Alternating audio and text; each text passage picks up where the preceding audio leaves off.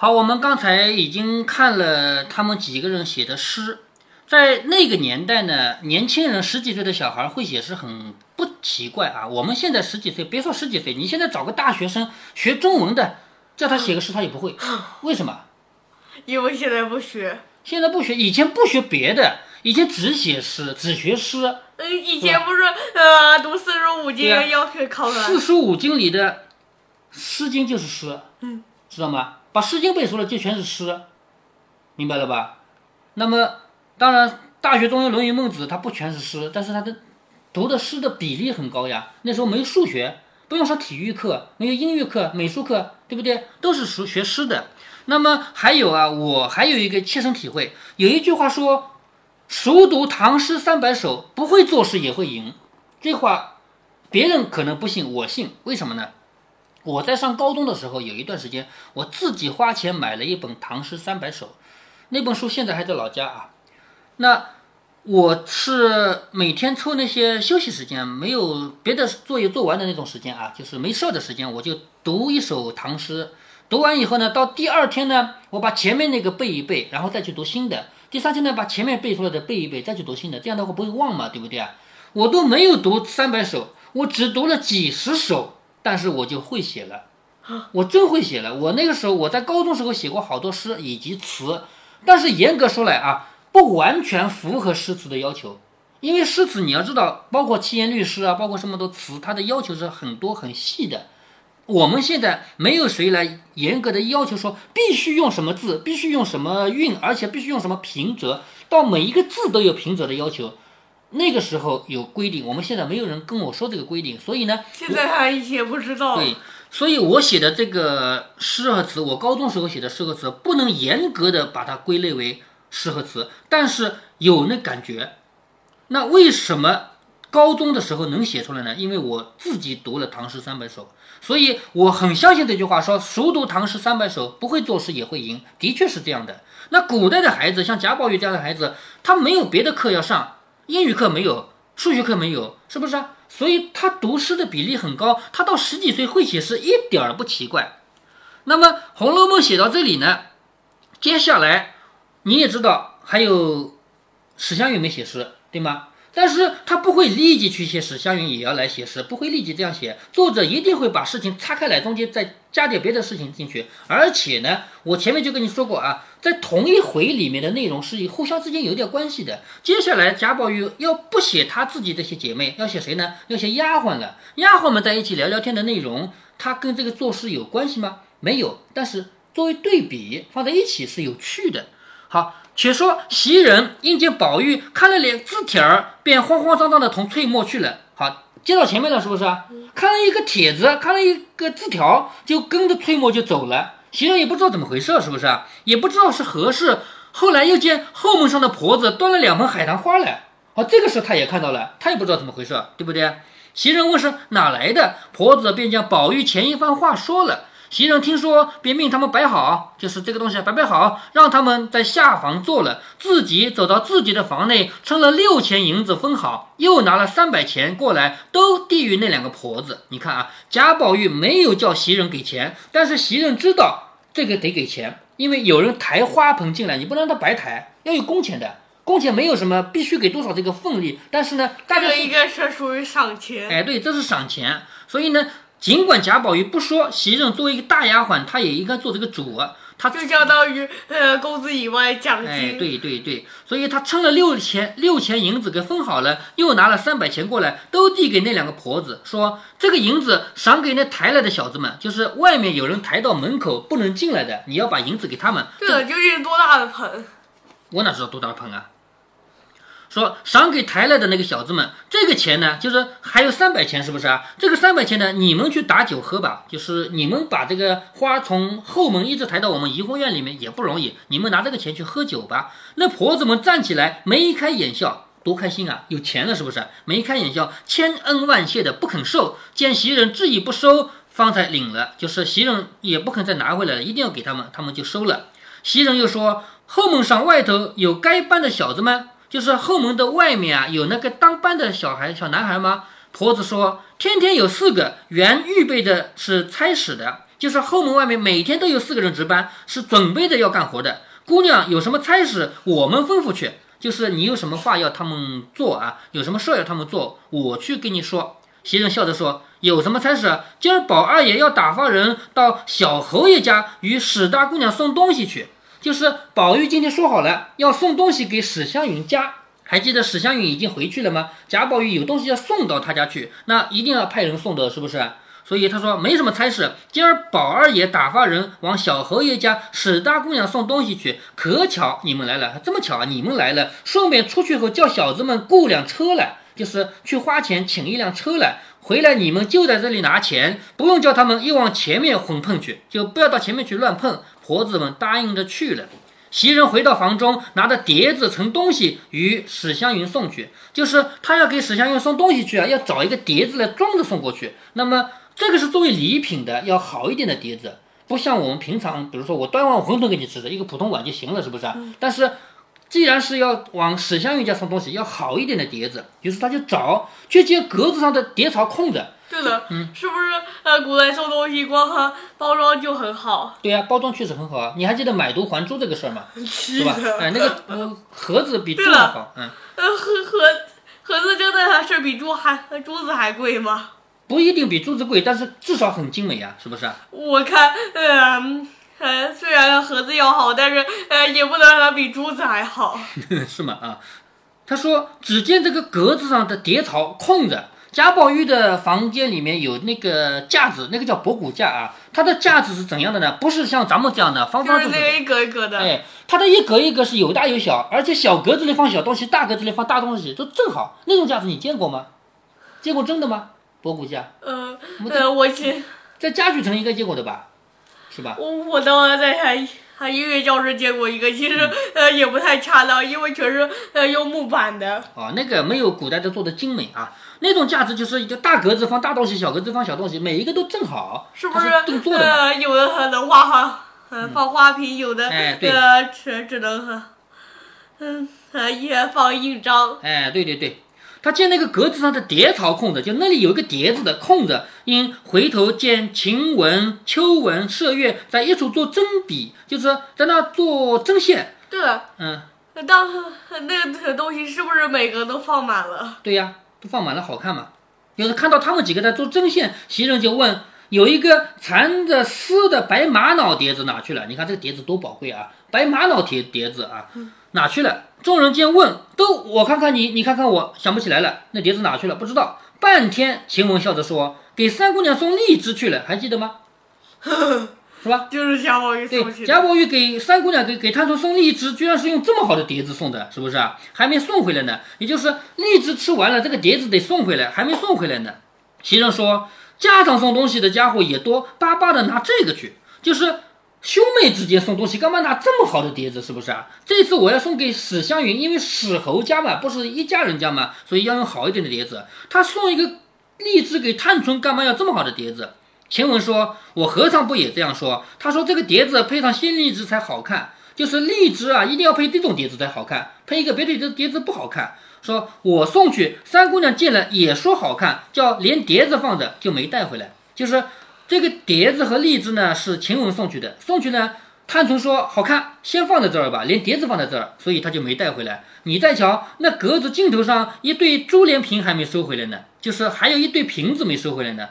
秋文笑着说：“提起瓶子来，我又想起一个笑话。”好，秋文接嘴了，说：“提起那一对瓶子，我想起一个笑话。我们宝二爷说一声孝心一动，也就孝心到二十分。就是贾宝玉这个人，对妈妈、对奶奶啊，孝顺起来也很孝顺的。”那天见园子里的桂花，就折了两枝，本来是自己插瓶的，就是桂花开了，别忘了这是秋天了，是不是？八月里不是桂花要开吗？农历的八月啊，那天桂花开了，他折了两枝，本来呢是自己插瓶的，就插在瓶子里的。忽然想起来说，这是自己园里才有的新鲜花，不敢自己先玩，就把那一对花瓶拿下来，亲自灌水插好，叫个人拿着，亲自送一瓶给老太太去了，就送给贾母去了。好，他给贾母送东西不能派一个人去啊，他给探春送东西可以派一个人去的，但是给贾母不行，这有辈分关系在里面，知道吧？就是亲自送。哎，对他要亲自送，拿可以不拿的，叫人拿的，但自己得走过去，明白吧？好，亲自送一瓶给老太太，又送一瓶给太太，就是。那是不是到时候要呃，他到了以后要自己拿。哎，到门口要自己拿进去嘛。啊，也就是说这两盆花啊，这两瓶花啊，一瓶给了贾母，一瓶给了他的妈妈，就是王夫人。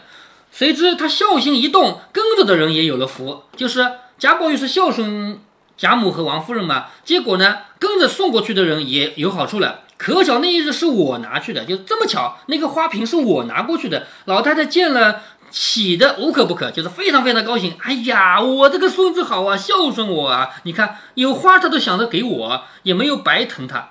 说实话，贾宝玉一年到头说不定三百六十五天就这一天想起奶奶，对不对？但是奶奶不一样，奶奶我你看呃，我操，一点钟还呃，想到他还不到一天。哎，对对对。但是作为奶奶不一样，作为奶奶的话，她看到孙子送东西来了，她高兴吗？她本来就喜欢这个孙子嘛。她说：“你看我孙子多好啊，到底还是宝玉孝顺我啊。”这时候家长就是很容易满足的。对对，家长很容易满足嘛啊！连一枝花也想到别人还只抱怨我疼他，就是别人还抱怨说我疼宝玉，那因为他孝顺呀，是不是？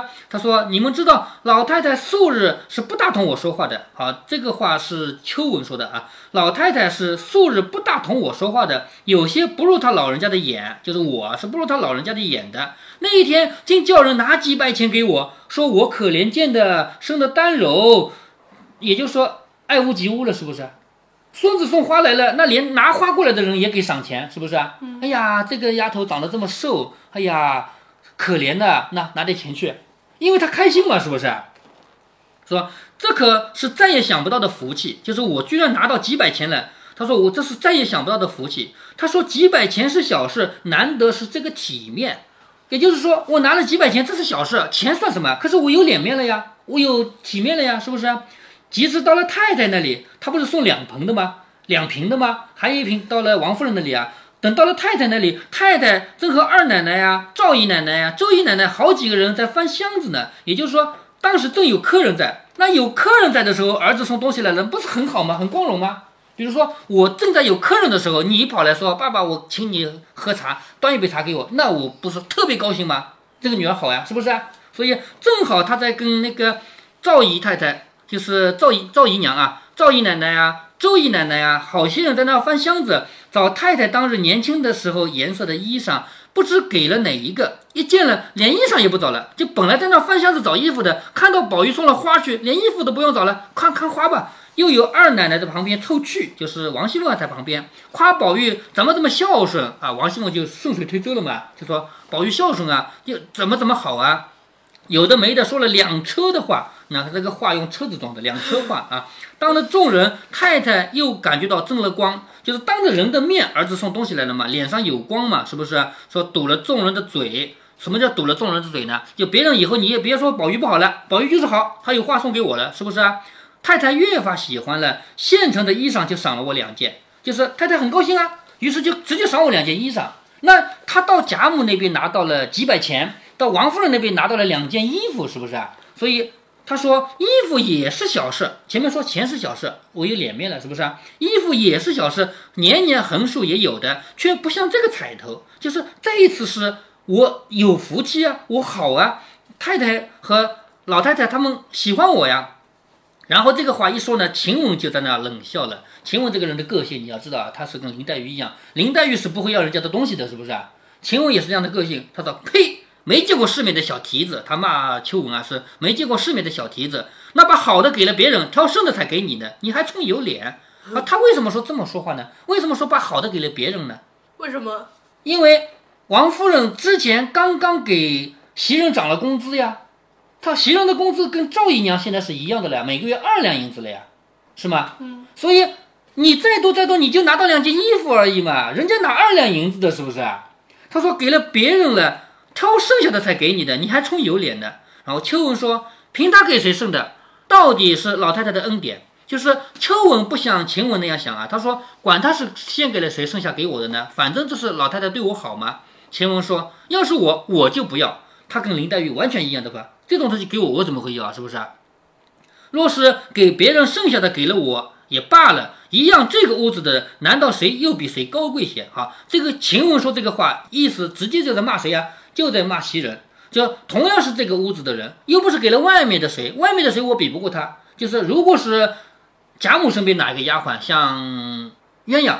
如果他赏给鸳鸯，我不跟他比，对不对？如果他赏给玉钏，我也不跟他比，因为一个是贾母的丫鬟，一个是王夫人的丫鬟。可是咱们这个屋子里的丫鬟，我们跟她不是一样的吗？凭什么赏给她不赏给我呀？所以他这个话明摆的指的是袭人，是不是啊？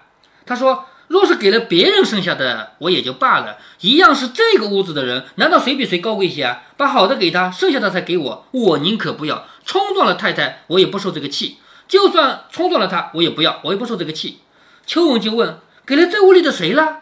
就是秋文是不知道这个底细的。他说：究竟给了这个屋里的谁了？我因为前些天病了几天，回家去了，不知道是给谁的。好姐姐，你告诉我知道知道，就是。你一直在嘴里说的这个人人人给了他剩下的给我，究竟给的是谁呀？你告诉我一声。晴雯说：“我告诉了你，难道你还会退给太太吗？就是我就是告诉了你，先给谁剩下的给你，难道你去退给他吗？是不是？”秋文说：“胡说！我白听了喜欢喜欢，哪怕是给这个屋里的狗剩下的，我也领了太太的恩典。就是秋文他不是骂谁是狗，他是举了一个例子。他说就算是给狗剩下来给我，我也感谢太太。”毕竟他是给我了嘛，是不是？好，接着呢，晴雯就觉得好笑了。他说：“骂得好，可不是给了那个西洋花点子哈巴狗了吗？”啊，西洋花点子哈巴狗，这种狗是西洋来的，外国来的，我们中国本土没有这种狗的品种啊，所以那个时候已经有从外国来的好看的狗了。有没有呃来自中国的狗？有啊，我们中国的纯种的狗有啊。像你奶奶家门口那个黑狗狗，不就是中国纯种的狗吗？是不是？对吧？还有藏獒是我们中国纯种的狗，知道吗？啊，这个西洋花点子哈巴狗，为什么说它是花点子哈巴狗呢？花，知道吗？因为它姓花。袭人心花啊！他说骂得好，可不是给了那个西洋花点子哈巴狗了吗？袭人听到这里就笑了，他说：“你们这些烂了嘴的啊，得了空就拿我取笑。”就是本来袭人还不开口。但是现在骂他是狗了，是不是啊？他说：“你们这些烂了嘴的，得了空就拿我取笑，一个个不知道怎么死呢。”秋文笑着说：“啊，对了，嗯，按晴雯的个性，呃，他应该不会说出来。晴雯这个人的个性，按袭人的个性，袭人对啊，按理说他也不说，但是他并不是在骂人嘛，他就是就是你们都说到这个份上了，那我也插一句嘴吧，就是他说拿我这么取笑啊。秋文就笑着说：“原来是姐姐得了，我实在是不知道，我赔个不是吧。”就是我不该说那个是给狗生下的啊，我不知道是你是不是啊？我给你赔个礼啊。袭人笑着说：“少轻狂吧，就是少狂妄吧啊！你们谁取了碟子来是正经？就是那个碟子不是还在探春家吗？是不是？你们谁取了碟子来才正经啊？”麝月说：“那空瓶儿也该收回来了，就是之前送桂花吧？哎，桂花之前送桂花去的那两个空瓶也该收回来了。”老太太屋里还罢了，太太屋里人多手杂，别人还可以。赵姨奶奶一伙人见这个屋里的东西，又该使黑心弄坏了才罢。就是这两个瓶子，一个在贾母屋里，那还好，没人敢动；但是另外一个在王夫人屋里，万一赵姨娘偷偷使坏把它给弄坏了怎么办？这种名贵的东西是不是啊？所以赶紧去拿了来吧。太太也不太管这些，不如早收来的正经。晴雯听说，就扔下那个针线，说：“嘿，我去，我去，我去。”他为什么说抢着去呢？你知道为什么？为什么？他就是取笑他们。秋文说：“还是我去吧，你取你的碟子去啊。”就是秋文还没想通他为什么抢着去啊。他说：“还是我去吧。”然后晴雯就笑着说：“我就要去取，巧中了你们得了，难道不许我得一回吗？就是上一次你去还拿到衣服赏给你了，难道下一次有衣服赏不许我去拿吗？” 其实这个话也是在讽刺，是不是？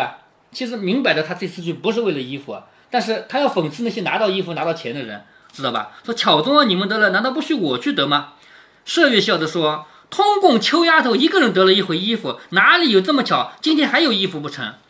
晴雯冷笑着说：“虽然碰不到衣服，或者太太看见我殷勤，一个月也把太太的自己的钱里分二两给我，也说不定啊。”你看他嘲笑谁？又来骂袭人，骂袭人。说着，那又笑着说：“你们别和我装神弄鬼的，什么事我不知道。”一面说，一面往外跑了。秋文也同他出来，去探春那里拿碟子。好，这些丫鬟，宝玉不在家的时候，在家叽叽呱呱说这些话。那么你想一想啊，他们说的话和宝玉在另外一边写诗，两个放在一起对比，什么感觉？一个是很雅的事情，一个是很俗的事情嘛，对不对？一个是高雅的不得了的写诗，另外一个是为了那一点点钱在那儿骂人嘛，是不是？所以作者一定是故意对比的。就让我们看到人性的两面，既有高雅到极致的，也有俗到极致的。我们不能够说《红楼梦》里面所有人都是高雅的，当然我们也不能因因为这个就说晴雯有什么多么坏，也这也不是。但是人都是有这样一种心理的，是不是啊？晴雯她在想着，大家一样的照顾宝玉，是宝玉的丫鬟，难道你特别高贵吗？你拿一两银子，我拿五千银子啊！你拿二两银子，我拿五千银子，是不是？他心里也是有点气的嘛，所以这个事儿就趁这个机会说出来了。接下来呢，他真的要去拿回来这个白玛瑙的盘子啊，用这个盘子来装东西，要送到史侯家，也就是史湘云家。也就在这个时候，贾宝玉回来了。发现要给史湘云家送东西，突然想起来，哎呀，不好，我们结诗社居然没请史湘云来，于是要把史湘云接过来，接下来就要补上两首诗，就是史湘云写的两首诗了。